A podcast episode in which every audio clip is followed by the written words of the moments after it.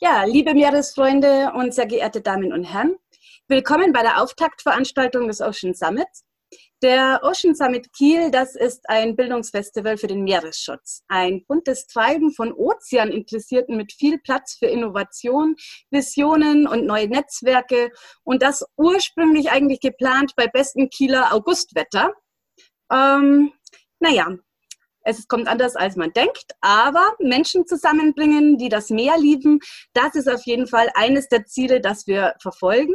Und dabei möchten wir gleichzeitig sensibilisieren, Wissen vermitteln, aktiv werden und Handlungsoptionen aufzeigen zu verschiedenen Themen, die das Meer und damit uns alle betreffen. Das sind ganz verschiedene Themen, die da auf uns zukommen. Klimaveränderung, Schifffahrt, Müll im Meer und so viele andere. Und dafür haben sich sehr viele ehrenamtlich engagierte Menschen, aber auch Organisationen und Institute aus ganz unterschiedlichen Bereichen, aus Wissenschaft, Politik, Wirtschaft, Kultur und natürlich auch dem Bereich Umweltschutz zusammengefunden, die eben viele interessante Angebote und Ideen haben. Und die Corona-Pandemie ändert an diesem Konzept nichts. Was sich ändert, ist unser Format. Der Ocean Summit wird digital und erstreckt sich von der Kieler Förde in die Welt und macht sich nun noch ein kleines bisschen breiter. Frei nach dem Motto, was du heute kannst besorgen, das verschiebe nicht auf morgen. Starten wir jetzt einfach schon mal mit Online-Formaten und geben dem Meeresschutz den Raum, den er verdient, nämlich den größtmöglichen. Und wir müssen uns alle klar machen, Meeres- und Klimaschutz das wartet nicht äh, auf das Ende vom neuen Ausnahmezustand. Meer und unser Klima sind schon jetzt in einem besorgniserregenden Zustand. Während die Corona-Pandemie uns Grenzen aufzeigt und unseren Alltag aus den Angeln hebt, fragen wir uns, können wir zu Corona-Zeiten Fragen anders beantworten? Wie kann ein neuer Alltag aussehen, in dem Meeres- und Klimaschutz einen höheren Stellenwert haben? Wenn wir jetzt erkennen, dass wir in Krisenzeiten zusammenhalten, dass wir solidarisch denken und handeln, dass wir gemeinsam Lösungswege aufzeigen können und dass plötzlich Dinge möglich werden, die vorher undenkbar waren, wenn das so ist, dann muss das doch auch für den Klimaschutz und Meer, den Meeresschutz möglich sein. Und diese Frage hat uns eben zu dem Thema der heutigen Auftaktveranstaltung des Ocean Summit geführt kann die derzeitige Rezession eine Chance für den Meeres- und Klimaschutz sein? Diese Frage scheint auch bei Ihnen auf großes Interesse gestoßen zu sein, denn wir freuen uns über 150 Anmeldungen zum heutigen Abend und darüber, dass hier eine so interessante Runde äh, zu Gast ist, die ich Ihnen auch gerne kurz vorstellen möchte. Die Moderation übernimmt Frau Aletta Mondre. Sie hat Politikwissenschaften studiert und 2012 ihren Doktor an der Universität Bremen erworben. Von 2012 bis 2016 arbeitete sie als wissenschaftliche Mitarbeiterin am Lehrstuhl für internationale Beziehungen und Entwicklungspolitik an der Universität Duisburg-Essen wo sie sich mit den Wechselbeziehungen zwischen internationalen Instituten und dem Verhalten von Staaten beschäftigt hat. Seit März 2017 ist sie Professorin für Politikwissenschaft mit dem Schwerpunkt internationale Meerespolitik an der Uni Kiel. Sie untersucht vor allem, auf welche Weise Ozeane regiert werden. Nele Matzlück hat in Trier, Lausanne und Heidelberg Jura studiert. Nach einem Postgraduiertenstudium in Großbritannien und ihrem Referendariat hat sie 2003 in Heidelberg promoviert. Nach mehreren Karrierestationen, welche sie an das Max-Planck-Institut für ausländisches öffentliches Recht und Völkerrecht in Heidelberg und als wissenschaftliche Mitarbeiterin an das Bundesverfassungsgericht in Karlsruhe geführt haben, folgte sie 2011 ihrem Ruf zur Professorin für Seerecht und Co-Direktorin des Walter-Schücking-Instituts für internationales Recht an der Universität Kiel. Zudem ist sie übrigens Richterin am Landesverfassungsgericht. Carola Rakete ist deutsche Kapitänin und Klimaschutzaktivistin. 2011 hat sie ein Studium der Nautik abgeschlossen und heuerte als nautische Offizierin auf dem Forschungsschiff Polarstern an, das für das Alfred Wegener Institut unterwegs ist. Sie hat außerdem in Liverpool einen Masterabschluss in Naturparkmanagement erlangt. In den vergangenen Jahren hat Frau Rakete kleinere Schiffe für Greenpeace gefahren. Sie erlangte internationale Bekanntheit ähm, als sie im Juni 2019 als Kapitänin auf der Sea-Watch 3 insgesamt 53 aus Libyen kommende Geflüchtete im Mittelmeer aus Seenot rettete und nach wochenlangem Warten auf eine Genehmigung trotz einem Verbot der italienischen Behörden den Hafen der Insel Lampedusa anlief. Christian Berg ist Physiker und Philosoph und arbeitet in verschiedenen Rollen zur Vermittlung und Management von Nachhaltigkeit. Er lehrt derzeit an der Universität Kiel im Bereich Politikwissenschaft zu diesen Themen.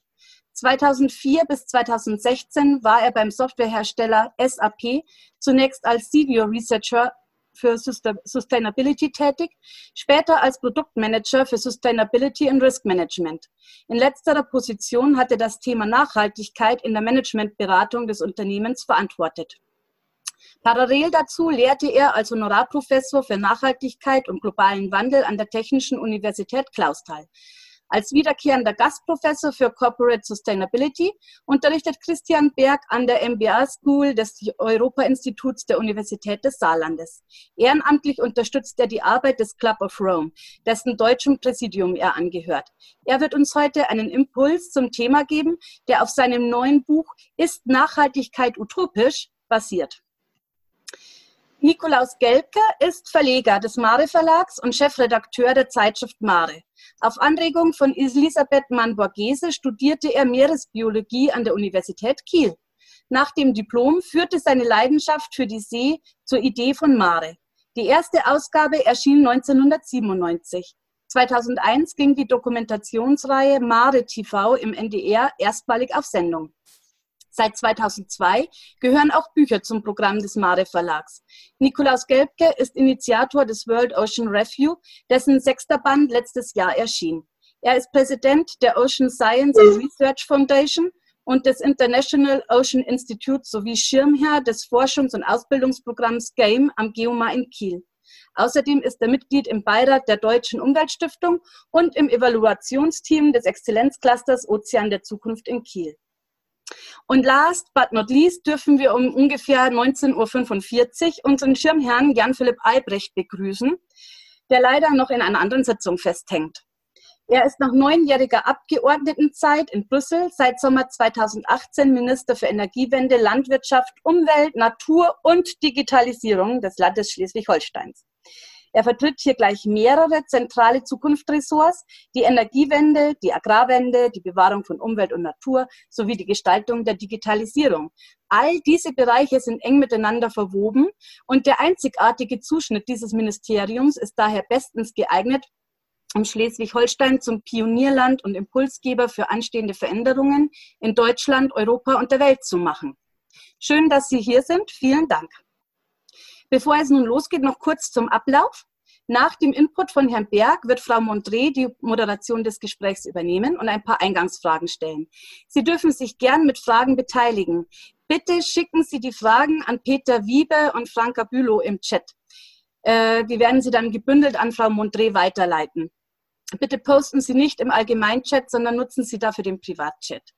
Bitte lassen Sie Ihre Mikrofone stumm geschaltet, um Hintergrundgeräusche zu vermeiden. Wir freuen uns sehr, wenn Sie nach der Veranstaltung dem Link, den wir am Ende posten, folgen und eine kurze Rückmeldung zur Veranstaltung geben. Sie helfen uns damit, besser zu werden. Wir weisen Sie darauf hin, dass diese Veranstaltung aufgenommen wird. Allerdings werden nur die Sprecher sicht- und hörbar sein, nicht Sie persönlich als Zuhörer. Vielen Dank. Und jetzt würde ich an Herrn Berg übergeben. Viel Spaß. Vielen Dank, Stefanie Sudhaus, für die nette Einleitung. Meine Damen und Herren, es ist mir eine große Freude und große Ehre, äh, gleich den ersten Input geben zu dürfen. Und wie aus der Anmoderation deutlich wurde, bin ich kein Ozeanexperte und freue mich deswegen besonders, die Gelegenheit zu haben. Ich glaube, das hat durchaus auch was mit dem Thema zu tun, denn eine Aussage in meinem Buch, was eben zitiert wurde, ist, äh, dass wir das Klima oder die Ozeane nicht retten, wenn wir nur auf die Ozeane schauen, sondern wir müssen lernen, den Zusammenhang der Probleme zu erkennen. Was hat Ungerechtigkeit, was hat Ungleichheit, was hat Migrationsdruck mit dem Klima, mit Ozeanen zu tun? Wenn wir nicht lernen, diese Zusammenhänge zu verstehen, dann werden wir auch nicht weiterkommen mit unserem, äh, mit unserem Bemühen um die Nachhaltigkeit. Ich glaube, viele von uns sind Jahre, manche von uns vielleicht sogar schon Jahrzehnte dabei, sich um die Frage zu kümmern, warum wir eigentlich, wie wir nachhaltiger werden können, wie wir dem Klimawandel ein, ein, Einhalt gebieten, wie wir ähm, die Entwicklungsthematik äh, ja, effektiver, wirksamer adressieren können. Und ich glaube, es macht sich bei vielen auch eine gewisse Ernüchterung, eine Frustration breit, weil wir so auch äh, eine meiner Thesen uns im konstanten Krisenmodus befinden. Wir hatten Anfang des Jahrtausends das Problem internationaler Terrorismus. Wir hatten die äh, Kriege in, im Irak, in Afghanistan. Dann kam die ähm, Klimathematik, auch dank El Gores Film, etwas höher. Aber dann wurde, kam die äh, Finanz- und Staatsschuldenkrise und es war sozusagen wieder, äh, kam unter die Räder. Ähnliches erleben wir im Thema Klima. Letztes Jahr hat Fridays for Future groß ähm, sozusagen Aufmerksamkeit erzeugt. Äh, das World Economic Forum, was jedes Jahr einen Global Risk Report rausgibt, also die Risiken äh, analysiert, was sind die Hauptrisiken für die Weltwirtschaft, kam dieses Jahr im Januar zu dem Ergebnis, dass die Top 5 Risiken alle ökologisch sind. Interessanterweise haben die sogar äh, das Thema Pandemie in ihrem Köcher, aber haben Pandemie offenbar damals, das, der Redaktionsschluss war natürlich vor Corona, aber erschienen ist es in Zeiten von Corona. Ähm, äh, das war damals nicht in ihrem, äh, auf der Agenda. Und auch daraus, glaube ich, kann man etwas sehen, dass wir in unseren Analysen sehr oft rückwärts gewandt sind ähm, und sozusagen aus der Vergangenheit extrapolieren. Ich glaube, wir müssen, um mit dem Thema Nachhaltigkeit weiterzukommen, müssen wir zwei oder drei ganz wichtige Dinge tun. Das eine ist, wir müssen zunächst die, Pro die Probleme analysieren, die ich nenne es Barrieren der Nachhaltigkeit. Warum sind wir eigentlich nicht nachhaltiger? Und dieses erfordert eine sehr genaue Analyse. Das ist nicht von jedem Einzelnen von uns zu leisten, das ist eine Aufgabe für die Wissenschaft aber durchaus auch äh, für andere gesellschaftliche Akteure. Wir müssen, uns vermeiden, wir müssen vermeiden, dass wir äh, über ja, simplifizierende Antworten geben. Ich möchte ein Beispiel geben. Zwei Kollegen von mir aus dem Club of Rome haben vor einigen Jahren gesagt, man soll doch Frauen, die bis 50 keine Kinder gekriegt haben, 80.000 Dollar zahlen, weil ja jeder Konsument, jede Konsumentin sozusagen die, den Ressourcenverbrauch weiter anheizt. Und daraus ist äh, eine äh, deutsche Lehrerin, hat das zu der Aussage verleitet, ein Kind ist das Schlimmste für die Umwelt. Wenn Sie jetzt vielleicht nicht viel vom Klima verstehen, also ich meine jetzt nicht Sie, sondern äh, wenn Menschen nicht viel von Klimaproblematik verstehen, nicht viel von Ozeanvermüllung, aber Ihre Kinder Ihnen alles bedeuten und Sie intuitiv merken, das kann doch nicht die Lösung sein, dann kann es durchaus sein, dass sie sich vielleicht angewidert abwenden und sagen, ja, dann gehe ich doch lieber zu denen, die sagen, es gibt es gar nicht. Und dann wähle ich lieber die AfD. Und ich glaube, dass dieses Problem, der, ähm, das sich hier auftut, dass wir eine zunehmende gesellschaftliche Polarisierung haben, ähm, einige Menschen immer verzweifelt da auch sagen, wir müssen endlich was tun. Und da haben, sie, haben wir alle guten Grund dazu, verzweifelt auch zu sein, wenn man sich umguckt. Aber gleichzeitig müssen wir sehen, dass eben ein immer verzweifelteres Handeln nicht unbedingt den gewünschten Effekt bringt. In komplexen Systemen ist es leider so, dass eine bestimmte Initiative sehr oft zu dem gegenteiligen Effekt führt. Und deswegen müssen wir eine komplexe Systemanalyse versuchen und zu sagen, okay, was sind eigentlich die Barrieren? Ich möchte hier nicht auf die einzelnen Barrieren eingehen. Ich möchte nur drei, vier nennen. Natürlich haben wir falsche Anreizsysteme des Marktes. Wir externalisieren Kosten, wir lagern Kosten aus äh, auf die Umwelt, auf andere Gesellschaften oder in die Zukunft. Wir haben natürlich ein Problem mit fehlender äh, globaler Steuerung, globalen Kontrollmechanismen. Man müsste die UNO erfinden, wenn es sie nicht schon gäbe. Und trotzdem muss man sagen, die UNO ist als Institution vergleichsweise schwach und, und, und, und ohnmächtig. Also wir bräuchten dringend einen besseren globalen Ordnungsrahmen. Es hat natürlich mit Moral zu tun. Wir wissen alle, dass wir nicht immer das tun, was wir eigentlich für richtig halten. Und Gier, Geiz und Egoismus äh, sind häufig auch Antriebe für unser eigenes Verhalten. Ähm, und auch das ist ein Problem. Und so könnte ich eine ganze äh, Weile fortfahren mit weiteren Barrieren der Nachhaltigkeit. Warum ist das so wichtig? Wenn wir einen Übergang erreichen wollen in eine nachhaltigere Gesellschaft, dann werden wir den nicht erreichen, wenn wir nur ein Thema in den Vordergrund stellen. Oder nochmal zugespitzter, wenn wir uns nur auf die Ozeane konzentrieren, dann werden wir die Ozeane nicht retten. Wir wissen aus der Vergangenheit, dass gesellschaftliche Transformationen immer, praktisch immer multikausal sind, also viele Ursachen haben. Es ist ganz, ganz selten, dass eine Führungsfigur oder eine Entwicklung oder eine technologische Neuerung oder eine gesellschaftliche Strömung dazu geführt hatten, dass, dass etwas sich verändert. Es ist die Mischung von äh, ganz vielen oder das Zusammenwirken, synergetische Zusammenwirken von ganz vielen Faktoren. Und deswegen ist es so wichtig, dass wir an ganz vielen verschiedenen Stellen ansetzen, dass wir den Zusammenhang zwischen äh, Ungerechtigkeiten, äh, zwischen Diskriminierung, Fragen von Gender Equality, Gleichberechtigung, mit dem Meeresschutz, mit dem Klimaschutz, mit der Frage, wie wir konsumieren, verbinden. Und nur wenn wir diesen integrativen, ganzheitlichen Ansatz finden, dann können wir eine Transformation erreichen. Jetzt ist aber die große Gefahr oder die große Schwierigkeit daran, was kann ich denn beitragen? Was können Sie beitragen? Was können wir alle tun? Und das ist in meinem Buch der zweite Teil, dass ich sage, wir müssen Prinzipien für nachhaltiges Handeln entwickeln. Viele dieser Prinzipien gibt es schon. Ich sage gleich noch zwei, drei Beispiele mehr. Aber erstmal, warum Prinzipien? Wenn Sie die Ziele der Vereinten Nationen angucken für die 2030 Agenda, dann sind das 17 Ziele, 169 Teilziele. Jedes für sich gut und schön. Aber wenn die Frage ist, was kann ich dazu beitragen, was können Sie dazu beitragen, dann sagt die Agenda 2030 dazu nichts.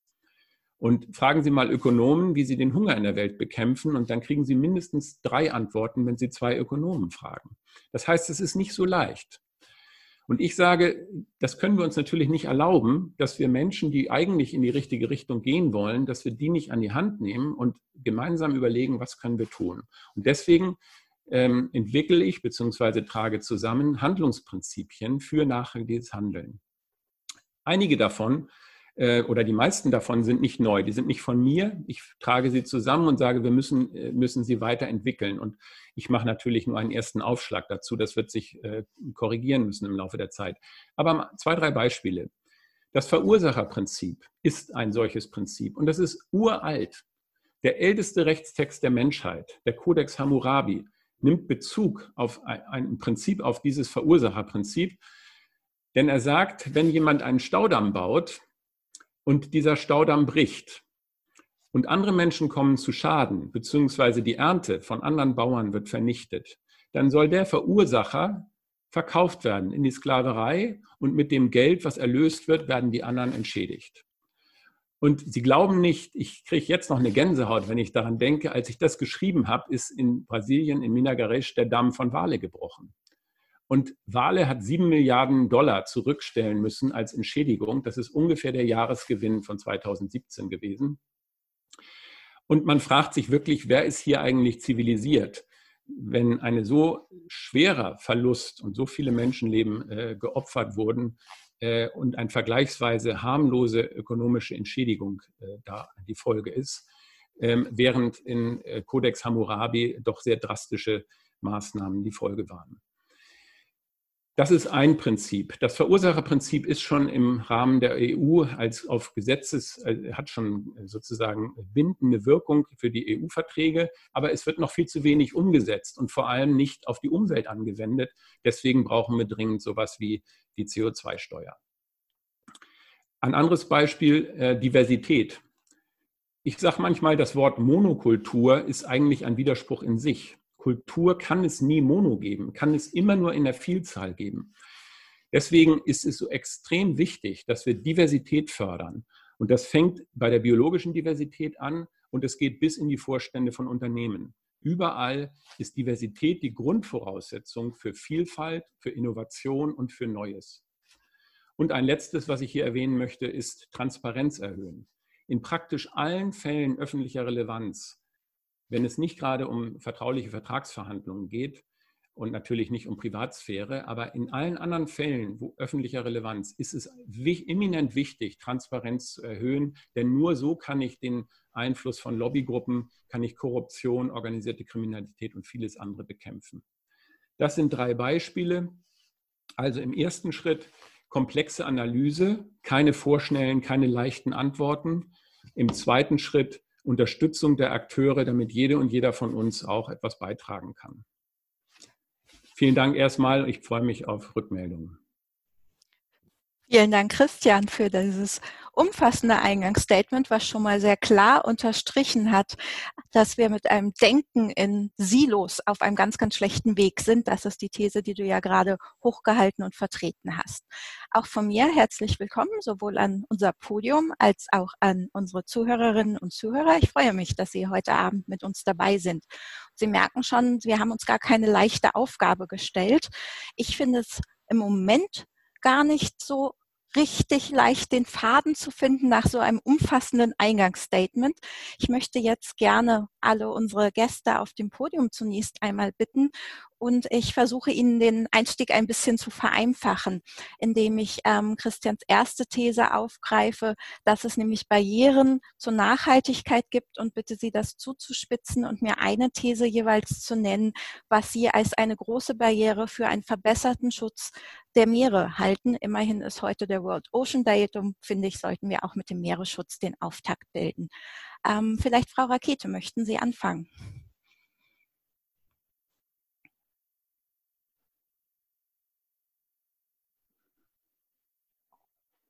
Ja, schönen guten Abend. Ähm, danke für die Einladung. Ich bin ja, glaube ich, eingeladen worden, um so ein bisschen die aktivistische Seite zu vertreten. Ähm, ja, die ursprüngliche Frage war ja, ja, wie kann aus der Rezession praktisch eine Transformation kommen? Und hier möchte ich nochmal darauf hinweisen, dass die Rezession ja eigentlich ein Teil des kapitalistischen Systems ist. Das heißt, entweder man hat Wachstum oder man hat Rezession. Wenn Rezession ist, wissen wir, dann ist mal kein Geld da für Naturschutz. Dann wird, denkt man sich, Natur ist ja nicht so wichtig, das können wir später machen. Erstmal müssen die Arbeitsplätze wieder her. Das heißt, eine wichtige Barriere ist, wo sehen wir den Wert der Natur in unserem Leben als Menschen? Ähm, in dieser klassischen dualistischen Sicht, die ja auch ähm, in der Bibel zum Beispiel viel so gesehen wird, ist dieses Ding von der Mensch steht über der Natur. Ähm, Mensch und Natur sind getrennt. Das ist diese ganz klassische Sicht. Der Mensch darf die Natur ausbeuten bis zum letzten, alle Ressourcen sich daraus nehmen. Darum nennt man das ja auch Ressourcen, weil das klingt wie irgendwas, das wäre tot. Ähm, und darf das einfach alles benutzen. Und da ist eine ganz große Barriere, denn wir als Menschen stehen nicht über der Natur, sondern wir sind Natur. Wir sind Teil des ökologischen Lebensnetzes und wir sind mit allen Teilen der Natur irgendwie verknüpft. Das heißt, alles, was wir äh, machen in unserer Umwelt, fällt irgendwann auf uns zurück. Und das sehen wir jetzt gerade äh, mit dieser dramatischen Erderwärmung, die wir gerade erleben. Wir sehen das ähm, mit der Zerstörung der Ökosysteme, dem Verlust der Biodiversität und so weiter. Das heißt, ein großer Schritt der Transformation ist, wie sehen wir uns als Menschen in der Natur? Und das, glaube ich, ist eine ganz, ganz große Barriere. Eine Transformation auch, die notwendig ist. Vielen Dank. Ich hatte es Ihnen ja angekündigt. Wir haben die großen und schwierigen Fragen. Dementsprechend wird es auch um komplexe Antworten gehen. Ähm, das Menschenbild und wie wir mit der Natur umgehen, ist, glaube ich, tatsächlich ein ganz zentraler und wichtiger Faktor. Ähm, Herr Gelbke, Sie stehen mit der Publikation Mare an ein Hochglanzmagazin mit ganz vielen schönen Geschichten. Aber ich nehme an, dass die Vermittlung von Wissen auch eine Rolle spielt und vielleicht auch der Abbau von Barrieren, die zu einem besseren Umgang mit dem Lebensraum und Ökosystem mehr beitragen könnten. Ja, da sagen Sie was. Also Hochglanzmagazin ähm, nur am Rande. Im, eigentlich bin ich ja auch Meereskundler, habe in Kiel studiert und ähm, beschäftige mich jetzt genau mit den Fragen auch von Nachhaltigkeit und Barrieren, die das verhindern seit, ich habe gerade mal nachgedacht, seit exakt 38 Jahren. Ähm, damals habe ich Elisabeth Mamborghese kennengelernt, die eigentlich die große Dame war vom neuen Seerecht und die ähm, eigentlich die erste Person war, die sich wirklich im 20. Jahrhundert mit ähm, den Möglichkeiten des, der Rechte auf See. Seerecht ist ja, klingt ja immer gleich nach Juristerei und schwierig und trocken, aber mit den Rechten, die man hat und die das Meer hat, auch beschäftigt hat. Und ähm, eigentlich kann ich, um, um, relativ kurz zu sein, ähm, auf zwei Sachen eingehen. Das eine ist Hoffnung, das andere ist Betrübnis. Ähm, die Betrübnis ist die, dass ich tatsächlich in all den Jahrzehnten eigentlich ähm, kaum die Hoffnung gespürt habe, dass der Mensch dazu in der Lage ist, tatsächlich über seine eigenen kleinen Welten hinaus äh, sich für etwas zu engagieren, was Allgemeinheit angeht. Das ist mehr so ein allgemeiner Ansatz, der nicht unbedingt mit den Menschen, mit den Meeren zu tun hat. An den Meeren habe ich es manifestiert sehen und sehe es immer weiter. Ähm, man sieht es zum Beispiel an dem ganz einfachen Faktum, dass der Plastikmüll in den letzten Jahren ja unfassbar in den Mittelpunkt gerückt ist. Ähm, aber Dinge wie Klimawandel, das heißt äh, Erwärmung und Versauerung der Ozeane, längstens nicht so in den Mittelpunkt gerückt sind wie Plastik. Ähm, das habe ich immer wieder erlebt. Sobald es um uns geht, also wenn es in eine Reflexion auf den eigenen Menschen geht, das heißt, wenn es darum geht, dass man Tiere schützt, die den Menschen nahe sind, das heißt Wale, Robben, ähm, dann sind die Menschen viel emotionaler, als wenn es um Seegurken oder Plankton geht. Und das ist beim Plastikmüll auch so. Man kann sehen, wie, wie es eine Welle gibt von, von emotionaler ähm, ähm, Arbeit ähm, um, die, um die Meere, wenn es um Plastik geht, weil das kann jeder verstehen und es geht im Prinzip gleich jeden an. Das ist etwas, was man selber als eklig empfindet, Müll. Und darum ist es eine Selbstreflexion, dass man Müll sammelt. Ähm, aber sobald es um etwas eher Abstraktes geht, wie Erwärmung oder ähm, Versauerung der Meere, auch schon Atombombenversuche in den 80er Jahren, ähm, dann ist die Emotion sehr viel weniger da. Ähm, das bedeutet, das heißt, der Mensch also engagiert sich eigentlich nur dann, wenn es irgendwie in einer, in einer Reflexion wieder um ihn selber geht und nicht um, um eine abstrakte, das heißt aber nicht weniger wichtige ähm, Arbeit, die man ähm, machen muss. Das ist eher das Pessimistische, dass ich denke, der, die Hauptbarriere für Nachhaltigkeit ist der Mensch an sich, der eigentlich nicht dazu fähig ist, ähm, ja, sich wirklich für eine Gemeinschaft zu engagieren und auch für ein Elend, was er eigentlich wissen müsste, aber eigentlich nie, dann eben emotional, emotional nicht auf die Reihe kriegt. Das Positive ist, in den letzten 38 Jahren, es hat sich unfassbar viel getan. Ähm, damals war ich ein einsamer Rufer im Walde. Ich war damals Mitbegründer von Greenpeace ähm, und habe, äh, also Greenpeace Schweiz, muss ich dazu sagen, ich bin Schweizer ursprünglich. Ähm, und äh, wir waren damals, die Meere waren Randgebiete bei Greenpeace auch, außer die Wale. Ähm, und die, die, die, die, die, die Aufmerksamkeit, die die Meere inzwischen in der Gesellschaft haben, nicht umsonst auch heute Abend, das ist wirklich erstaunlich. Da hat sich was getan. Das ist die Hoffnung, die ich habe, dass es doch eine, eine, eine Möglichkeit gibt, was zu verändern und dass eben auch Begriffe wie Nachhaltigkeit überhaupt jetzt im, im, im, im öffentlichen Munde ist und nicht nur einfach bei uns äh, Meeresökologen. Ähm, da tut sich was. Aber ich glaube, der Punkt ist der, dass sich ähm, alle Veränderungen mit so kleinen Schritten manifestieren, dass wir meistens frustriert sind. Aber wir dürfen nicht aufhören, diese kleinen Schritte zu gehen. Das hat mich damals Elisabeth Marborgese gelehrt, vor fast 40 Jahren. Und ich habe gedacht, das kann nicht sein, dass diese alte Frau denkt, in so kleinen Schritten müssen wir vorangehen. Das ist ja unfassbar frustrierend. Ähm, ja, ich glaube, sie hat recht gehabt. Ähm, es sind diese kleinen Schritte und es geht Jahr von Jahr zu Jahr gibt es eine größere Aufmerksamkeit für die Meere. Es gibt eine größere ähm, ein größeres Wissen darum. Und natürlich haben wir auch mit den Medien eine unfassbare Verantwortung. Letztlich aber, glaube ich, hauptsächlich die Politik, die halt sehr, sag mal, opportunistisch auf, auf, auf Fragen der Bevölkerung, auf, auf, auf Bedürfnisse der Bevölkerung reagiert. Und darum dürfen wir nicht aufhören, als Wissenschaftler, als Medienleute ähm, weiter auch an solchen Abenden eben dafür Werbung zu machen, dass man was tun muss und dass Nachhaltigkeit in den Meeren wichtig ist. Das heißt, wir müssen es aber auch, da bin ich mit Christian Berg in, bin ich eh über, völlig überein, aber auch da, ähm, man darf nicht mit Populismus ähm, einhergehen. Das heißt, gerade Plastik zum Beispiel ist schon fast eine populistische Problematik im Vergleich zu so vielen anderen, für mich noch wichtigeren Problematiken für die Meere, die aber schwieriger zu erklären sind. Das heißt, nicht aufgeben, weitermachen in kleinen Schritten. Und das ist die Hoffnung, die ich habe, die dann quasi mh, hm, das pessimistische Weltbild, was ich habe, hoffentlich langsam verdrängt. Das freut mich, dass wir auf einer ein bisschen optimistischen Note enden können. Ich könnte auch beide Dinge noch einmal zusammenbringen, nämlich diese Appell, eine Transformation durch kleine Schritte zu erreichen, die Geduld zu behalten. Und Sie hatten vorher den Bogen hergestellt zu der persönlichen Betroffenheit. Also auch das vielleicht eigentlich, ähm, wie Christian Berg das vorgetragen hatte, zu nutzen. Es ist vielleicht gar nicht notwendig, dass jede und jeder von uns genau an derselben Stelle sich besonders betroffen und angesprochen fühlt, aber in einem Bereich zumindest für sich die kleinen Schritte unternimmt.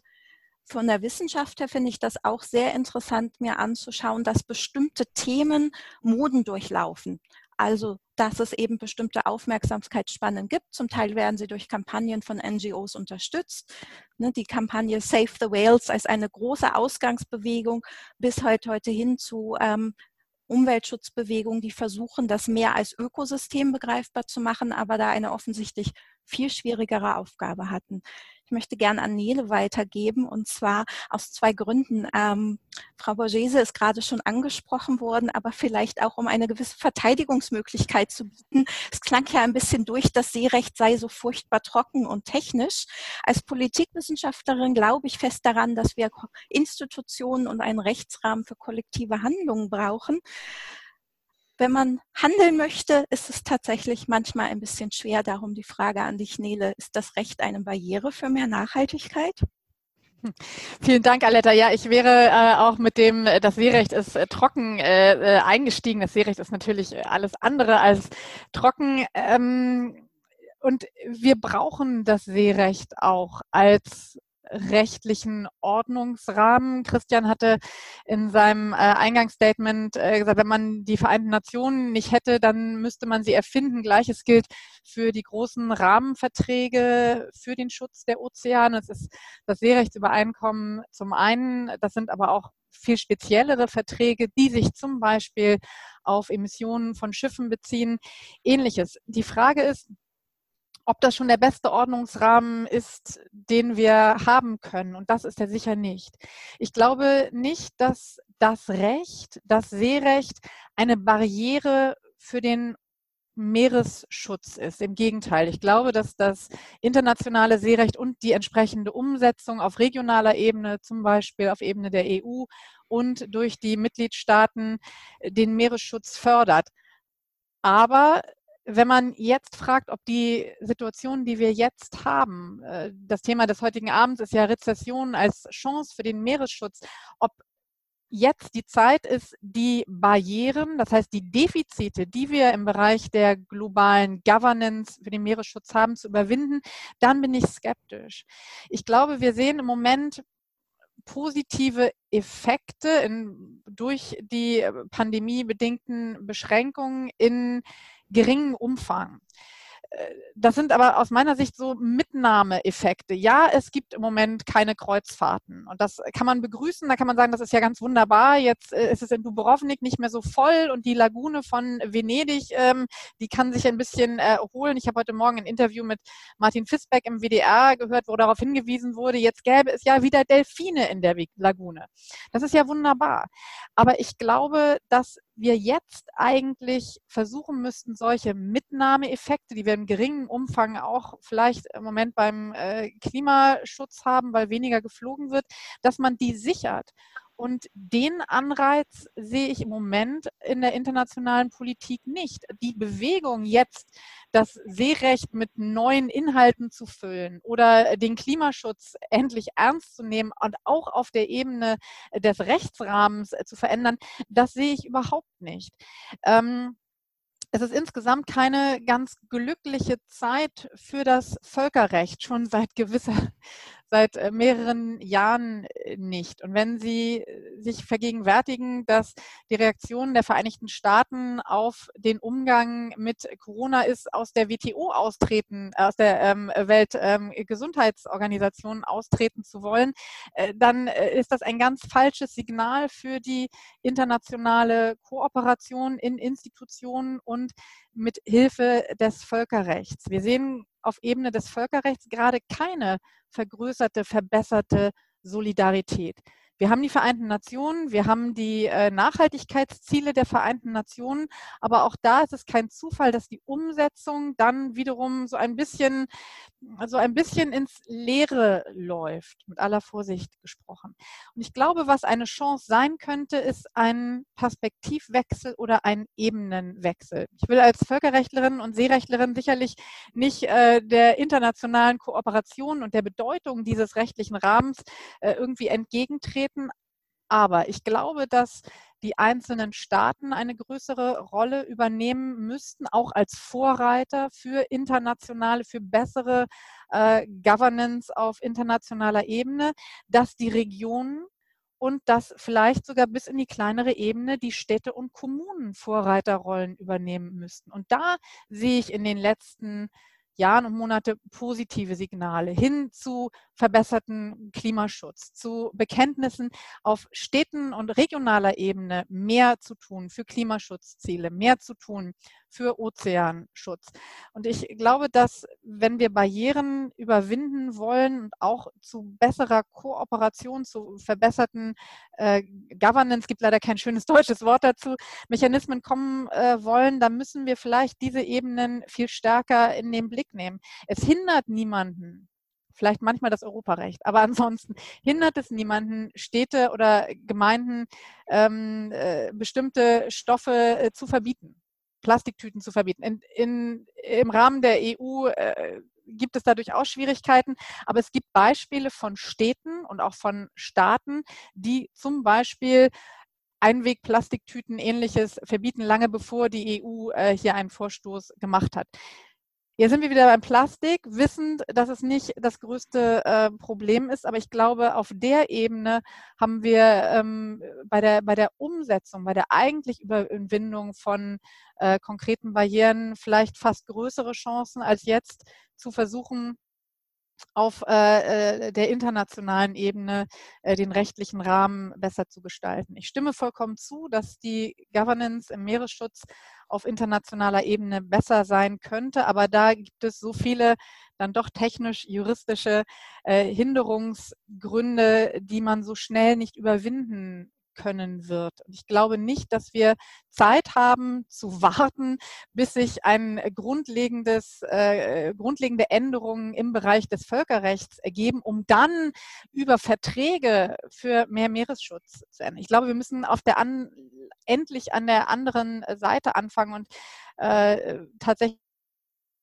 Ebene ähm, beginnen. Und damit ist dann wieder jeder Einzelne auch von uns äh, aufgerufen, äh, in kleinen Schritten beizutragen. Da bin ich ganz bei äh, Nikolaus Gelbke zu sagen, es sind die kleinen Schritte, die wichtig sind. Und das ist etwas, was ich versuche auch meinen Studierenden in den Vorlesungen Seerecht und Umweltvölkerrecht zu vermitteln, dass man es nicht richtig, nicht ganz richtig machen kann. Aber wenn jeder sich eine Sache sucht, die ihm oder ihr wichtig ist, die beiträgt, dann ist schon viel gewonnen und mehr gewonnen, als wenn man verzweifelt angesichts dessen, äh, dass ähm, man vielleicht auf Fleisch verzichtet, dafür dann aber, weil man keine äh, Lederprodukte tragen will, Mikrofaser ähm, Fließjacken trägt, deren Fasern dann äh, in der Wäsche landen.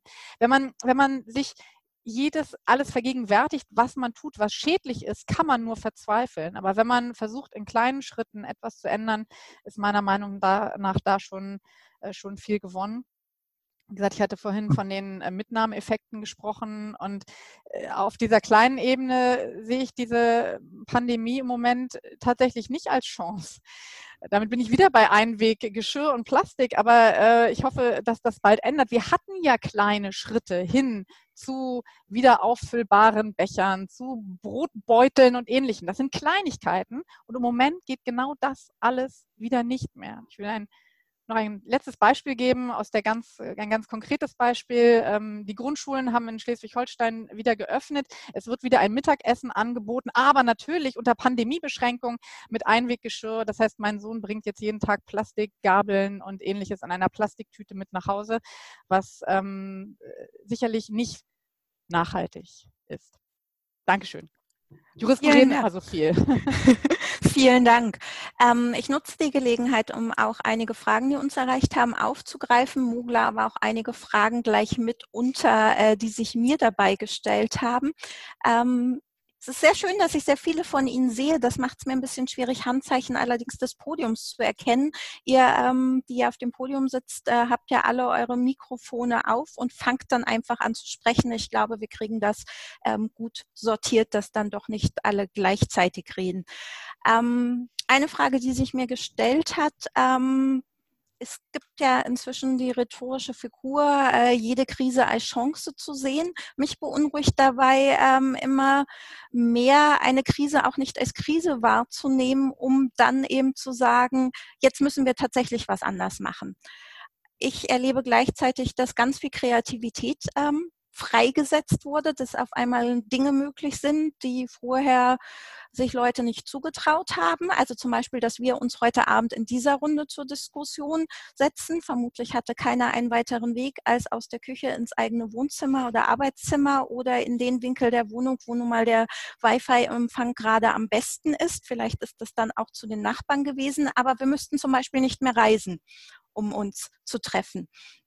Ähm, eine andere Sache, die mir aufgefallen ist, wir haben so ganz schöne, nette kleine Erfolgsmeldungen, wenn man die Tageszeitung äh, durchblättert, zum Beispiel dadurch, dass wir uns aufgrund der Corona-Pandemie alle zu Hause mehr oder weniger freiwillig eingesperrt haben, haben so viele Meeresschildkröten wie schon seit ganz vielen Jahren nicht mehr heil und sicher ihren Weg aus dem Strand in den Atlantik, in den Pazifik geschafft.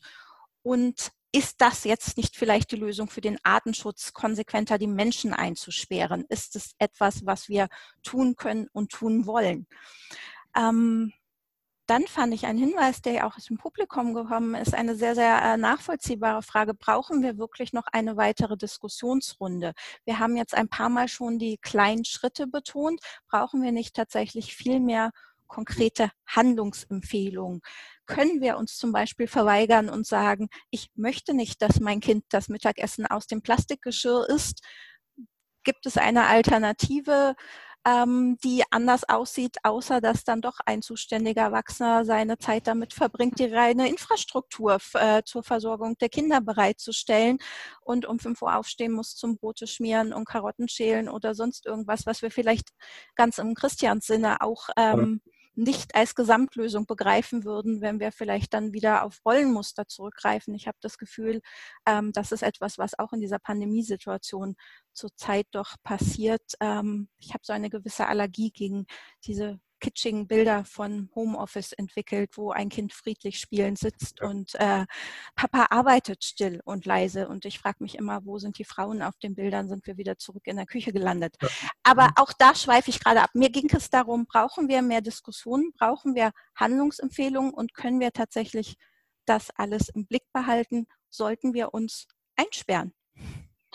Darf ich, äh, ich hätte was dazu zu sagen. Gerne. Ähm, also, äh, ich verfolge das jetzt auch schon sehr lange und ähm, ich habe festgestellt, dass bei den Bundestagswahlen, wenn eine Rezession war und äh, der wirtschaftliche Faktor war wichtig für die Menschen, dass sie sich ähm, ernähren konnten und dass sie wirtschaftlich prosperieren konnten, dann war Umweltschutz, wie das so schön hieß, immer auf Platz 25 oder auf Platz 10 oder auf Platz 15 wenn wir in der Konjunkturphase waren und ähm, Deutschland blühte auf und es war alles wunderbar, dann konnte man den Umweltschutz auf den Plätzen eins bis drei finden, also ganz weit vorne. Das ist etwas, was man immer wieder feststellt.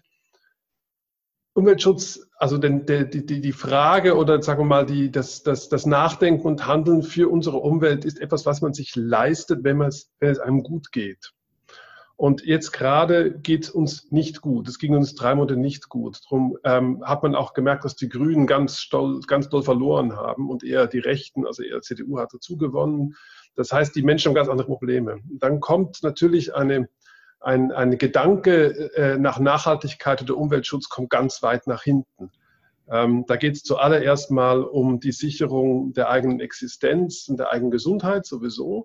Und ähm, das ist etwas, wo wir heute Abend sprechen. Wir reden über ein Luxusgut. Der Mensch leistet sich das, worüber wir reden.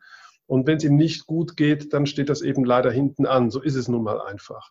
Und ähm, darum glaube ich, dass tatsächlich ähm, alles, was man so schön sagt, ja, ach, die Natur hat sich erholt und äh, die Delfine sind wieder in Venedig, Die Natur, die hat sich schon schön erholt. Das ist wirklich fantastisch, dass sich das Meer selber unfassbar schnell regeneriert. Das ist etwas, was wir immer wieder beobachten, dass die Natur, wenn man sie in Ruhe lässt, sich sehr schnell wieder das zurückholt, was sie ursprünglich hatte ähm, wenn wir sie nicht stören. Das ist eine, eine ganz alte Gewissheit, die, die, wir als Wissenschaftler immer wieder machen. Darum sind auch Schutzgebiete ja eigentlich relativ erfolgreich zu vielen anderen Maßnahmen. Und äh, gerade, jetzt haben wir das Meer mal drei Monate ein bisschen in Ruhe gelassen, nicht komplett, aber ein bisschen runtergefahren. Und schwupps ähm, gibt es schon fast wieder romantische Bilder in unseren Köpfen. Aber das äh, ist natürlich nicht nachhaltig, weil wir bestimmen letztlich, wie es den Meeren geht. Und wenn es uns jetzt gerade schlecht geht und ähm, wir können uns vorstellen, dass es vielleicht noch ein paar Monate oder noch länger geht, wir wissen das nicht, ähm, dann haben wir eben gar keine Chance. Dann bin ich ganz bei Nele Lück, dass äh, Nele Matz Lück, dass das ähm, wenig, wenig, wenig Chancen hat und dass wir uns das ähm, zurzeit eben eher, ja, dass wir eher eine, ein, ja, einen Fahrplan verspielen ähm, weil wir gerade nicht viel bewegen. Und dazu muss man sagen, dass die Bewegung meistens eben doch letztlich aus der Politik kommt. Ich mag das Politikbashing nicht. Letztlich ist es aber so, jeder Einzelne kann Plastikmüll sammeln oder jeder Einzelne kann äh, äh was tun, indem man ein E-Auto fährt oder eine Pelletheizung zu Hause hat. Aber letztlich ist es die Politik, die bestimmt, dass vielleicht jedes neue Haus, was gebaut wird, ähm, Photovoltaik auf dem Dach haben muss, genau wie es eine Abwasserverordnung gibt sollte es ja vielleicht auch solche Verordnungen geben. Das sind dann die großen Schritte, die gemacht werden. Die werden in der Politik aber nur dann gemacht, wenn wir als Menschen dafür sorgen, dass sie gemacht werden. Politik ist opportunistisch. Politik reagiert nur auf uns in der Bevölkerung, was wir von ihnen verlangen. Und wir werden eigentlich in der Politik, äh, wir werden eigentlich nur gehört von der Politik über Medien, inzwischen über Social Media auch. Das heißt, wir müssen es schaffen, weiterhin Druck zu machen, dass sich da was tut und dass letztlich Politiker, ähm, ja, im Lokalen, glaube ich, ist es auch viel einfacher als in der Weltpolitik, weil da spielen halt, je größer man das Feld aufzieht, desto komplexer wird das Feld. Also letztlich würde ich natürlich schön finden, wenn die UNO das einfach bestimmen würde, aber das ist eine absolute Utopie. Aber eben im Kleinen, man sieht es bei Bürgermeistern oder bei Oberbürgermeistern oder bei ja, bei, bei, bei Landtagsgeschichten, dass das einfacher ist, sowas durchzusetzen und dass wir dann eben weiterhin äh, Druck ausüben müssen, dass trotz der Probleme, die wir im Moment haben, also trotz dieser Pandemie, trotz wirtschaftlicher Verwerfung, wir nicht das eigentlich Wichtige aus den Augen verlieren. Das ist wichtig. Wenn ich das nochmal aufgreife, und Frau Rakete hatte vor einiger Zeit ja auch darauf hingewiesen, einmal eine grundsätzliche Systemfrage zu stellen, ob denn dieser Gegensatz, den Sie, Herr Gelbke, gerade auch nochmal angezeichnet haben, den wir sicher auch in Umfragen nachvollziehen können, dass es Umweltschutz nur etwas ist, was wir uns in wirtschaftlich guten Zeiten leisten können ob sich das heute eigentlich noch aufrechterhalten lässt. Also die Nachhaltigkeitsziele sind ja ein erster Versuch, sowohl ökonomische Entwicklung als auch nachhaltige Entwicklung und einen verbesserten Umweltzustand zu begreifen. Auch gibt es ja erste Versuche, ähm, sicher in ein wirtschaftslogisches System ähm, mit Umweltbilanzen auch zu versuchen, den Dienstleistungen, die die Umwelt erbringt, ähm, Sie merken, ich tue mir ein bisschen schwer mit der Formulierung, weil da wieder bestimmte Konzepte dahinter stellen, aber ähm, auch tatsächlich ähm, einer intakten Umwelt einen Geldwert zuzuweisen. Also in, letztlich auch versuchen, mit dem kapitalistischen System in Einklang zu bringen, um es auch für Unternehmen attraktiver zu machen, um es vielleicht auch im Sinne einer responsiven Politik für Entscheidungsträger noch einmal relevanter zu machen, dass Umweltschutz etwas ist, was vielleicht nicht nur in den postmaterialistischen Gesellschaften, wie wir es vom Westdeutschland in den 80er Jahren dachten, sich Umweltschutz als Luxusgut zu leisten, sondern dass das einfach eine Überlebensfrage ist und zwar nicht nur für Länder im globalen Süden, wo wir Klimawandel vielleicht viel stärker, viel unmittelbarer in Form von landwirtschaftlichen Krisen erleben, sondern auch für uns selber wahrnehmen. Also ich finde es ja fast beruhigend, dass viele Politiker und doch, es waren meistens Männer in den letzten Tagen im Zusammenhang mit dem äh, Rezessionspaket ähm, gesagt haben, es sei doch selbstverständlich, dass damit auch Umweltschutzziele ähm, mhm. Befördert werden müssen. Sind wir da nicht vielleicht am Ziel? Ich würde ganz gerne mal mich direkt an Christian wenden, weil er einfach lange in einem großen Unternehmen gearbeitet haben. Ist es notwendig, dass man eine intakte Umwelt in irgendeiner Form in kapitalistische Bilanzen übersetzt, um sie wertzuschätzen? Ja, Das ist gleich die schwierigste Frage zu Anfang. Also einerseits sträubt sich mir was. Ähm, ich bin ja kein Ökonom. Es sträubt sich mir was, wenn ich sage, wir wollen den, wie Frau Rakete vorhin auch gesagt hatte, sinngemäß den intrinsischen Wert der Schöpfung, der Natur äh, gleich mit einem Preisschild versehen. Ähm, da sträubt sich mir was. Andererseits muss man sagen, dass die Ökonomen uns natürlich erzählen, dass wir genauso funktionieren. Das heißt, wenn wir wollen, dass ein knappes Gut, ein ökologisch knappes Gut, auch ökonomisch knapp wird, dann müssen wir einfach einen Preis dranhängen. Und das ist ja eben der Gedanke der CO2-Steuer zum Beispiel, wobei das ja nur ein, ein Proxy sozusagen, ein äh, Synonym jetzt für den ganzen, äh, für die ganzen anderen ökologischen Gefährdungen ist. Ich glaube aber, was Herr Gelbke eben sagte, dass im Grunde Nachhaltigkeit, Umweltschutz ein Luxusproblem ist, äh, das würde ich auch so sehen, und zwar in einem doppelten Sinne. Einerseits kann man wirklich sagen, wenn man jetzt eine Milieustudie machen würde, wer hier vor dem Bildschirm sitzt, dann wären wir wahrscheinlich nicht in erster Linie die äh, global Armen, sondern wir gehören wahrscheinlich zu dem 1% global Reichen oder noch weniger Prozent als 1%. Ähm, und das ist völlig klar. Jemand, der noch nicht mal seine Kinder oder sich selbst heute ernähren kann, der wird auch nicht an seine Enkelkinder denken. Das ist völlig logisch. Ähm, wenn das aber so ist und wir nicht wollen können, dass alle Menschen genauso leben wie wir in Saus und Braus, dann kann aus meiner Sicht die moralisch einzig äh, legitime Antwort sein, dass wir auch unseren Lebensstil hinterfragen müssen. Ja? Beziehungsweise wir müssen Mittel finden, wie wir unser Leben so gestalten, dass es eben langfristig verträglich ist. Die Bertelsmann Stiftung gibt mit dem äh, Sustainable Development Solutions Network jedes Jahr ein Ranking raus, wie, go, wie gut die Länder dastehen im Bereich Erreichung der, der Nachhaltigkeitsziele. Deutschland ist da auf einem hervorragenden sechsten Platz. Alle, alle zehn äh, Top-Performer sind aus Europa. Was die Studie leider nicht sagt, ist, dass sie nicht die importierten Footprints betrachten. Äh, Deutschland, wenn alle so leben würden wie Deutschland, dann bräuchten wir drei bis vier Erden. Äh, das heißt, auch die Top-Performer schaffen es nicht. Und deswegen ist es völlig klar, dass wir unseren eigenen Lebensstil äh, überdenken müssen. Und ich würde eingern, wenn ich noch darf, einen Satz noch zu der Frage, wir wissen doch schon alles, brauchen wir nicht, brauchen wir so eine Diskussion? Ähm, dazu noch was sagen. Im, Im Prinzip ist ja mit dieser Frage, brauchen wir denn noch eine Diskussion? Ist doch eigentlich impliziert, wir wissen eigentlich alles. Wir wissen doch, wie es geht. Und ich würde sagen, ja und nein. Natürlich wissen wir ganz viel, aber wir wissen eine entscheidende Sache nicht und das heißt, wie wir in die Umsetzung kommen. Und das ist offenbar unser Problem. Wir haben viel zu lange geglaubt, dass die Ozeanproblematik eine naturwissenschaftliche Problematik ist oder das Klimaproblem für Klimaforscher. Wir fangen langsam an zu verstehen, uns um die sozialen Folgen des Klimawandels zu kümmern. Aber wir haben noch viel zu wenig Verständnis über die sozialen Bedingungen, der Reduktion von Treibhausgasen. Und das ist das, was ich vorhin versuchte mit dem Populismus zu sagen oder mit, mit der sozialen Ungleichheit, äh, äh, dass wir viel zu wenig auf die Zusammenhänge geachtet haben. Und deswegen würde ich sagen, äh, solange das so ist, müssen wir wohl auch noch diskutieren. Zu Recht. Mhm. Vielen Dank. Ich freue mich, ähm, dass inzwischen auch unser Umweltminister, Herr Albrecht, zu uns gestoßen ist. Äh, herzlich willkommen. Ja. Sie sind Hallo, schönen guten Abend. Mittendrin, ähm, ich äh, nutze das gleich mal, um Sie zu überfallen. Wir haben jetzt darüber gesprochen oder diskutieren gerade, ob Umweltschutz, insbesondere auch der Schutz der Meere, ein Luxusgut ist, was man sich nur in wirtschaftlich guten Zeiten leisten kann. Haben Sie gerade in der Ihrem Amt den Eindruck, dass Sie weniger gehört werden als sonst?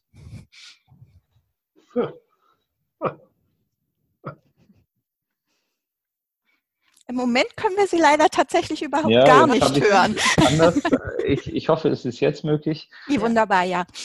Es ist natürlich eine schwierige Frage, weil äh, die Krise, die wir jetzt mit der Pandemie nochmal sozusagen obendrauf bekommen haben, äh, die schiebt natürlich vieles auf, obwohl das jetzt auch vieles ist, was man nicht einfach aufschieben kann, insbesondere den Klimawandel. Ähm, aber auf der anderen Seite stellt sie eben auch ein Stück weit ein Brennglas für viele Herausforderungen nochmal dar und vieles wird sichtbarer durch diese Krise. Also sowohl die Zusammenhänge, die globalen, ähm, die natürlich auch, wenn man zum Beispiel diese Pandemie betrachtet, ökologisch irgendwie auch Zusammenhänge mit sich bringen.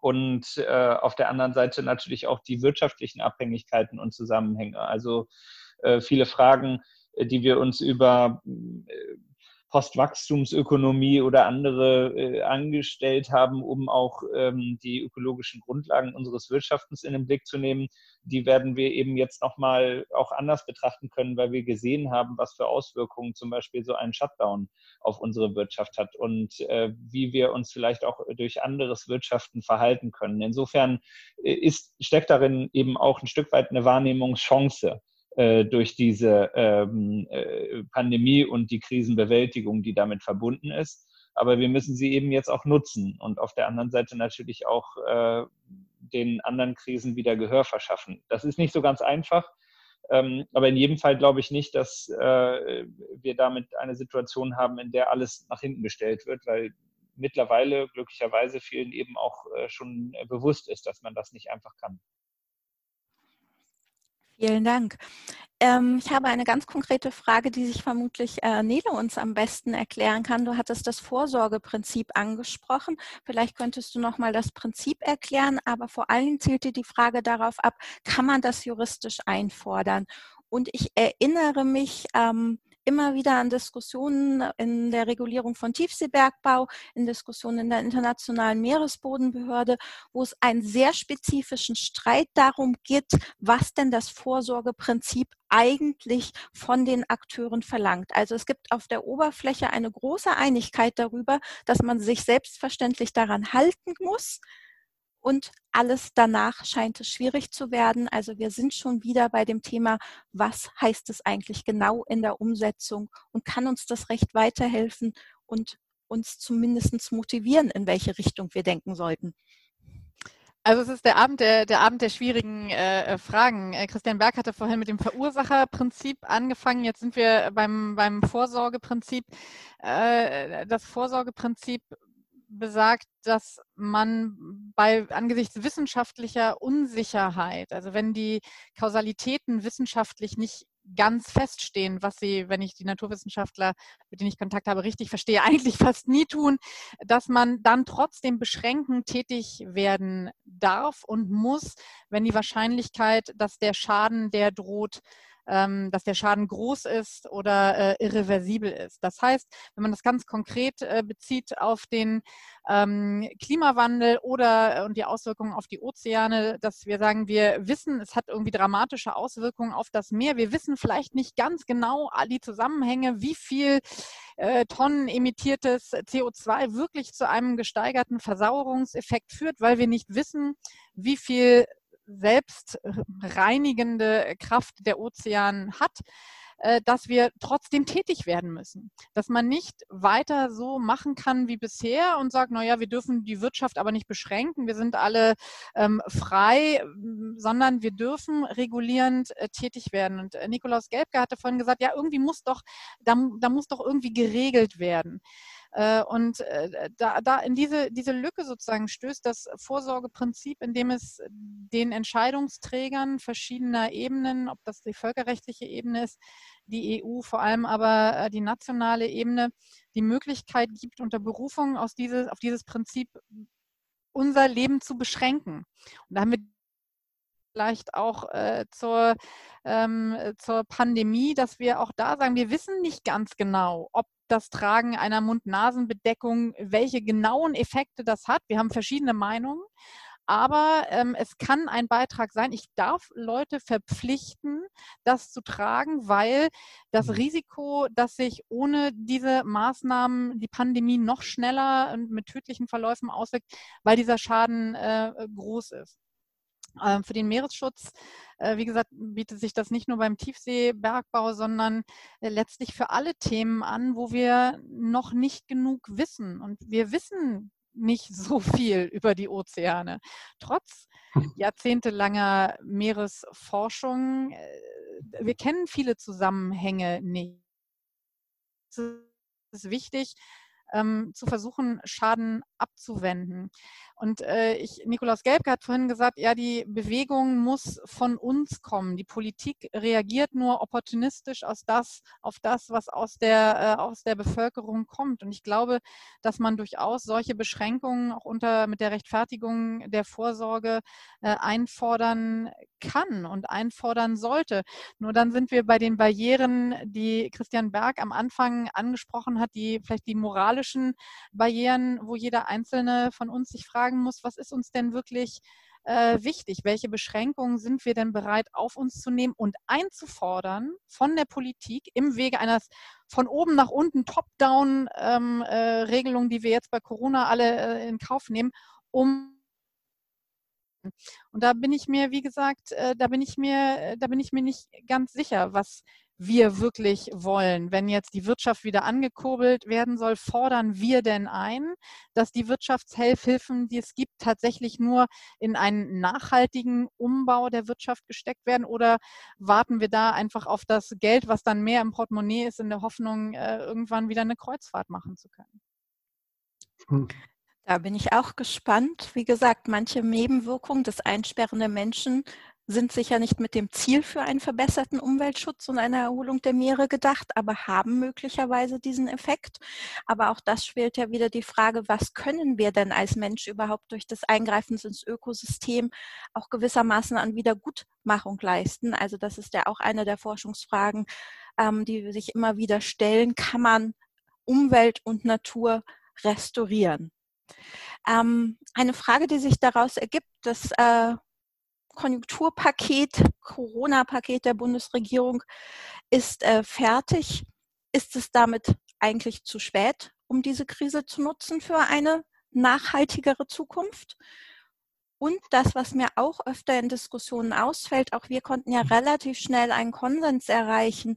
Ähm, Geduld zu bewahren, Transformation durch kleine Schritte, das, wo man sich persönlich betroffen fühlt, nicht aufgeben und die kleinen Schritte dann trotzdem durchzuführen.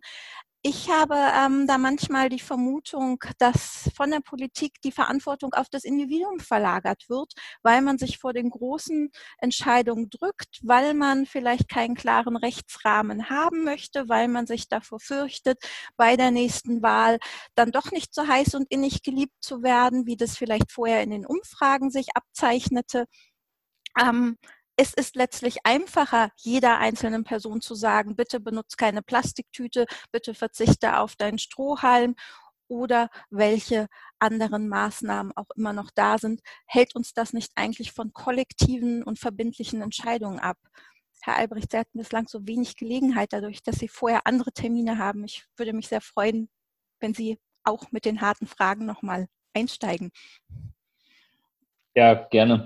Also äh, zunächst einmal zu dem Konjunkturprogramm äh, ist es ja so, äh, dass wir jetzt gerade eigentlich erst am Anfang äh, einer riesen Ausgabewelle stehen. Noch ist, sage ich mal, neben den Soforthilfen, bei denen wir alle auch einig sind, dass es nicht äh, äh, sozusagen Investitionen sind, sondern natürlich wirklich Überbrückungshilfen gewesen sind. Aber neben diesen Soforthilfen ist kein Euro geflossen äh, von dem, was der Bund jetzt zum Beispiel beschlossen hat. Und äh, wir müssen jetzt natürlich sicherstellen, dass diese Investitionen, die da getätigt werden, auch in der Art und Weise, wie wir sie ausgaben, nach vorne gerichtet sind. Das heißt, die konkreten Anforderungen auch, die wir stellen, ähm, die müssen in der Umsetzung dieser Programme natürlich auch immer wieder angebracht werden.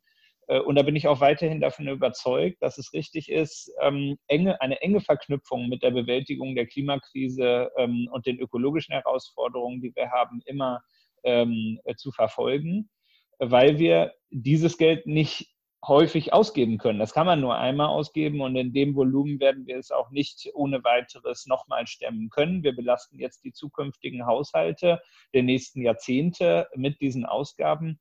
Und wir wissen alle, äh, dass in diesen Jahrzehnten äh, die Investitionen, die wir für den Umbau unserer Wirtschaft brauchen, was den ökologischen, ähm, die ökologischen Herausforderungen angeht, dass wir das dafür auch be benötigen, sozusagen. Und ähm, ich glaube nicht, äh, dass es äh, geht, dass wir sozusagen äh, äh, jetzt das abwälzen müssen auf äh, uns selbst als Verbraucher und alle Einzelpersonen da draußen, sondern wir müssen es äh, eben wirklich erreichen, dass die Wirtschaft umgebaut wird und äh, dass wir die ökologischen Folgen von Produktion einpreisen. Deswegen ist äh, neben der Investition durch Konjunkturprogramme die CO2-Bepreisung und die Bepreisung von ökologischen ähm, ja, Kosten äh, eine der zentralen Bausteine, die wir jetzt vollziehen müssen.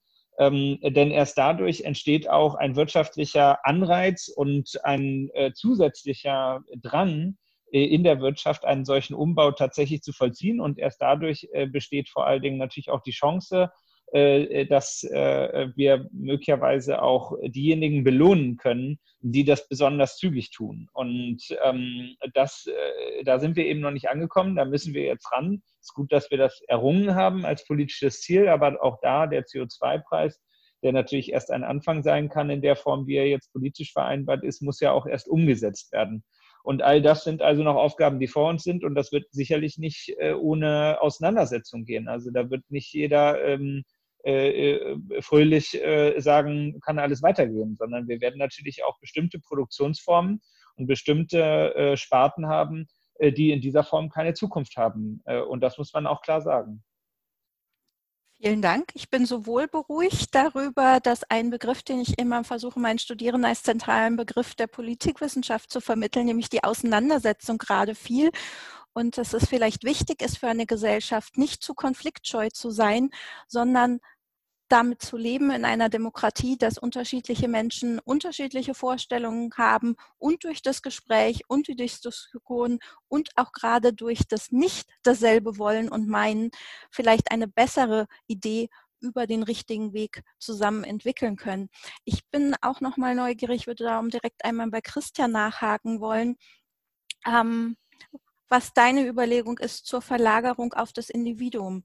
Ähm, ich schätze das sehr, was du in deinem Buch unternimmst und versuchst und einem dieses Gefühl der Hilflosigkeit zu nehmen angesichts der Komplexität ähm, ja, der Gemengelage. Gleichzeitig habe ich auch da wieder so ein bisschen den Verdacht, naja, das große Ganze können wir vielleicht nicht richten, ähm, aber ich kann vielleicht ruhiger schlafen, wenn ich ein T-Shirt aus nachhaltiger Produktion kaufe, habe ich dann meine Aufgaben für den Umweltschutz, für einen Weg in eine nachhaltigere Gesellschaft schon geleistet? Kann ich tatsächlich über Konsum Probleme lösen? Also ich, äh, vielen Dank, Aletta.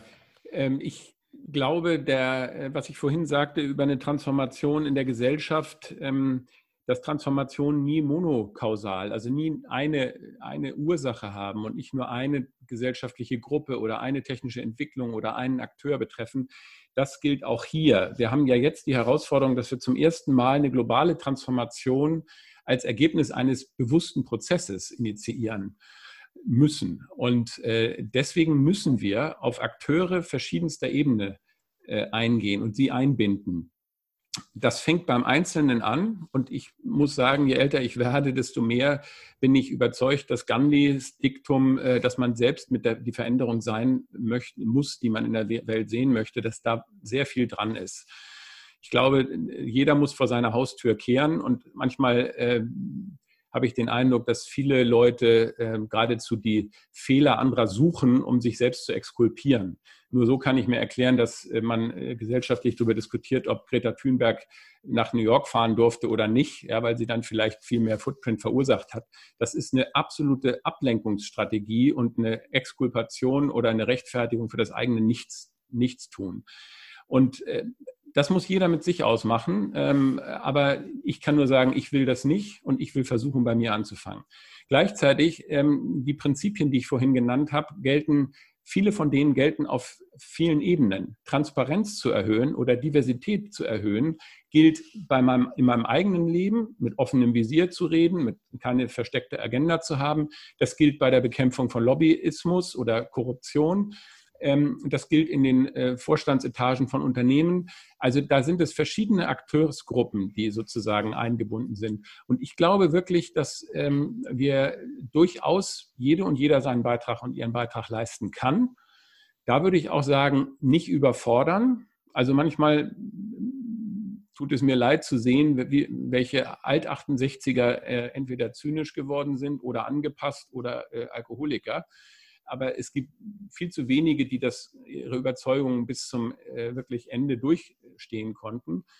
Und da lieber bescheiden, auch demütig zu sein und sagen, das ist das, was ich tun kann. Und ich kann nun mal nicht alles. Ich kann auch nicht mit jedem Apfel, den ich kaufe, meinen, die Welt retten zu müssen. Ähm, aber die Dinge, die man eingesehen hat, die beharrlich und energetisch und ganz bewusst tun und gleichzeitig an dem Systemwechsel zu arbeiten, dass wir deswegen äh, die Barrieren adressieren und äh, nach, nach anderen Lösungen auf der systemischen Ebene suchen. Das wäre so mein, mein Versuch. Mhm. Herr Gelbke, ich höre Sie sowohl oder sehe Sie nicken, habe von irgendwoher ein Brummen äh, vernommen. Ich würde Ihnen gerne auch die Gelegenheit geben, ähm, dass Sie auch noch etwas beitragen können. Ich bin in letzter Zeit etwas über Sie hinweggesprungen. Nee, nee, ähm, ich brumme immer etwas laut. Nein, ich stimme dem völlig zu. Ich glaube, ähm, klar, es ist eine, eine, eine Binsenweisheit, dass man bei sich selber anfangen muss. Das Problem ist ja immer, dass das Individuum dafür sorgen muss, dass die Gemeinschaft sich weiterentwickelt. Und ähm, dass man natürlich nur bei sich selbst anfangen muss und nicht beim Nachbarn, das ist eben auch selbstverständlich, weil ähm, der gesunde Menschenverstand sagt einem das ja schon, dass man ähm, schon, also schon in der Ehe weiß man, man kann den Partner nicht ändern. Also man kann nur an sich selber arbeiten. Und wer Kinder hat, weiß das auch. Also ähm, man muss eben, was Christian Berg gesagt hat, eben bei sich selbst anfangen.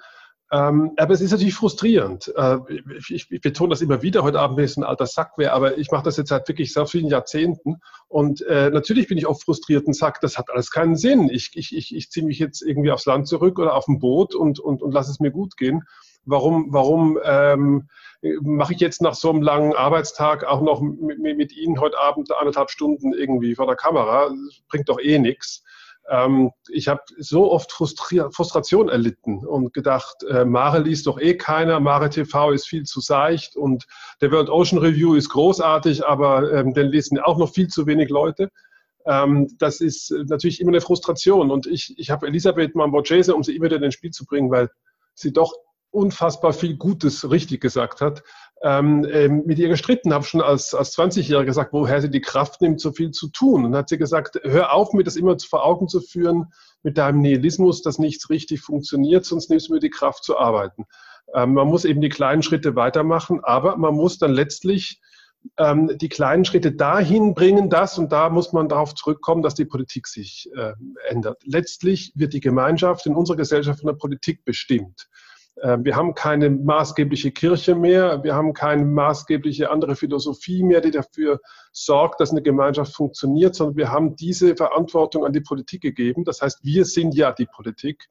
Ähm, die Politiker sind ja nur Stellvertreter für uns. Das heißt, wir müssen dafür sorgen, dass die das umsetzen. Das heißt, wie kann man das machen? Und man kann eben nur immer wieder dafür sorgen, dass diese Opportunisten oben in der Politik, ein paar ehrliche Anwesende sowieso ähm, äh, gibt es natürlich, die einen hohen Selbstanspruch haben, aber die meisten Politiker, je länger man mit denen arbeitet, weiß man, es geht doch denen sehr viel um ihre eigene Position oder um äh, Doktrinen oder was auch immer, was dahinter steckt. Das heißt, wir müssen versuchen, äh, so viel Druck auszuüben, dass sie gar nicht anders können, als dass sie sich dann um Nachhaltigkeit bemühen. Und wie gesagt, das Thema Plastik ist wunderbar. Das hat funktioniert. Alle Wissenschaftler wissen eben, es ist nicht das vordringlichste Problem der Weltmeere, aber wir können es super gut nutzen, weil die Politik funktioniert, gibt Millionen aus. Plötzlich haben Wissenschaftler in Kiel wieder Doktorandenstellen.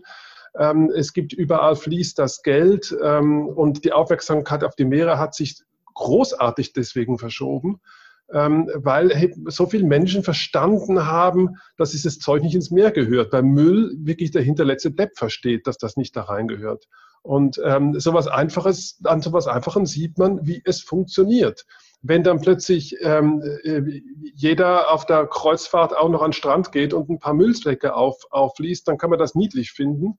Aber auf der anderen Seite zeigt es eben, ja, es funktioniert die eigene Verantwortung für die Gemeinschaft und das führt dazu, dass dann eine Forschungsministerin mir in Berlin sagt, ich muss die Millionen ausgeben, weil der Druck ist zu groß inzwischen durch die, durch die, ähm, durch die Medien. Ich, ich muss das Geld geben, ähm, auch wenn ich gar nicht überzeugt bin, dass es vordringlich das ist, was ich äh, machen muss.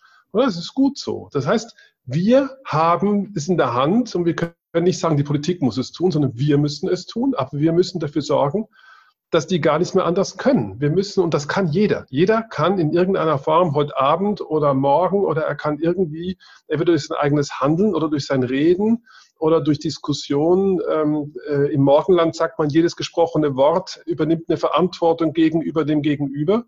Ähm, das vergessen wir manchmal immer, was wir für eine Macht haben, wenn wir sprechen. Ähm, dieses, äh, diese Macht müssen wir nutzen und ähm, wir müssen halt getrieben sein von, von, von, von großen moralischen Ansätzen und verdammt nochmal von der Wissenschaft. Sie ist vorhin auch, dass die Wissenschaft ja schon längstens weiß. Ja, sie weiß es. Ich habe in der Ökologievorlesung in den 80er Jahren das alles schon gehört. Ähm, natürlich wissen wir vieles. Wir müssen auch vom Descartes'schen Sinne, dass wir alles hundertmal überprüfen müssen, bis wir eben wissen, dass das Wissen wirklich ist, wegkommen und quasi die Relativitätstheorie der 30er Jahre anerkennen, dass es eben auch eine gewisse Unschärfe gibt und dass man, wenn man ein gewisses Maß an Wissen hat, das auch umsetzen muss, indem man sagt, es ist so, das heißt, den, Meeren geht es schlecht, der Umwelt geht es schlecht und unsere Enkel haben nichts mehr davon, also müssen wir jetzt was machen und halt nicht noch warten, bis, ähm, bis es einen wissenschaftlichen Beweis gibt, den es ja, den es eigentlich gar nicht gibt, weil es gibt nur eins und eins gleich zwei, aber in der Biologie, in der Ökologie gibt es keine Wahrheit, so wie wir es erhoffen würden. Das wird dann halt missbraucht von irgendwelchen Deppen aus den anderen Lagern. Ähm, so, also so, das Wort zum Sonntag. Ich freue mich sehr, dass nicht nur die Frustration offensichtlich immer wieder eine Alltagserfahrung war, sondern auch die Leidenschaft immer wieder neu aufflammt. Und ich glaube, das ist das, was uns weiterhilft, um dran zu bleiben, doch eben sich zu denken, heute war vielleicht nicht der beste Tag, aber vielleicht kann ich dann morgen einen noch besseren Tag leisten oder zu sagen, selbst wenn ich heute zufrieden war, schaffe ich das morgen eben auch nochmal. Ähm, das Vorsorgeprinzip ist indirekt auch schon wieder angesprochen worden. Aber Nele, du musst keine Sorgen kriegen. Ich wollte dir ganz ohne schwere Fragen die Gelegenheit geben. Vielleicht möchtest du uns auch noch etwas weiter Abend mit auf den Weg geben. Ähm, ich glaube, es ist schon ganz viel, äh, ganz viel Wichtiges gesagt worden. Und äh, was du eben in Reaktion, Alata, auf äh, Nikolaus Gelbe gesagt hast, nämlich, dass die Leidenschaft irgendwo äh, äh, da ist. Ich glaube, das ist tatsächlich für jeden Einzelnen von uns wichtig mit äh, die, die der, ob es in der Wissenschaft ist oder in der ähm, Politik ist, ähm, mit Leidenschaft das weiter zu verfolgen. Für das Völkerrecht passt das gut. Ich habe vorhin ja etwas gesagt, na, das Völkerrecht ist, ist irgendwie auch in der Krise und es funktioniert nicht so richtig und vielleicht ähm, müssen ganz andere Ebenen äh, eintragen, trotzdem äh, beitragen. Trotzdem bin ich äh, überzeugt davon, dass wir äh, dass der rechtliche Rahmen für mehr Meeresschutz äh, wichtig ist und dass man auch mit Leidenschaft da an verschiedenen äh, Themen weiterarbeiten muss. Ich glaube, da kann man nur etwas aufgreifen, was Christian Berg ganz am Anfang gesagt hat, nämlich, dass man alle eine ganze Bandbreite von Maßnahmen verfolgen muss. Und das äh, betrifft verschiedene Steuerungsmechanismen, ob es die Wirtschaft ist, ob es der Rechtsrahmen ist, ob es politische Entscheidungen äh, sind und auch innerhalb äh, eines des rechtlichen Systems die verschiedenen Ebenen.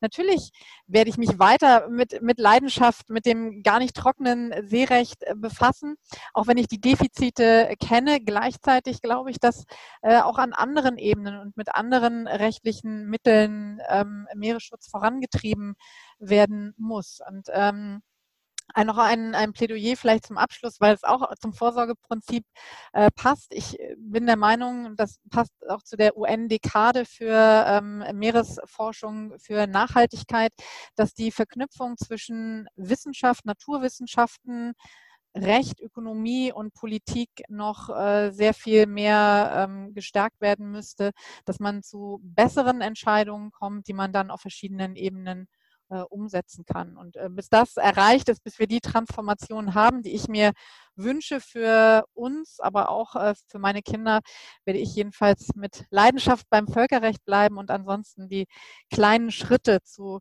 mehr Nachhaltigkeit weiterverfolgen. Vielen Dank, Nele.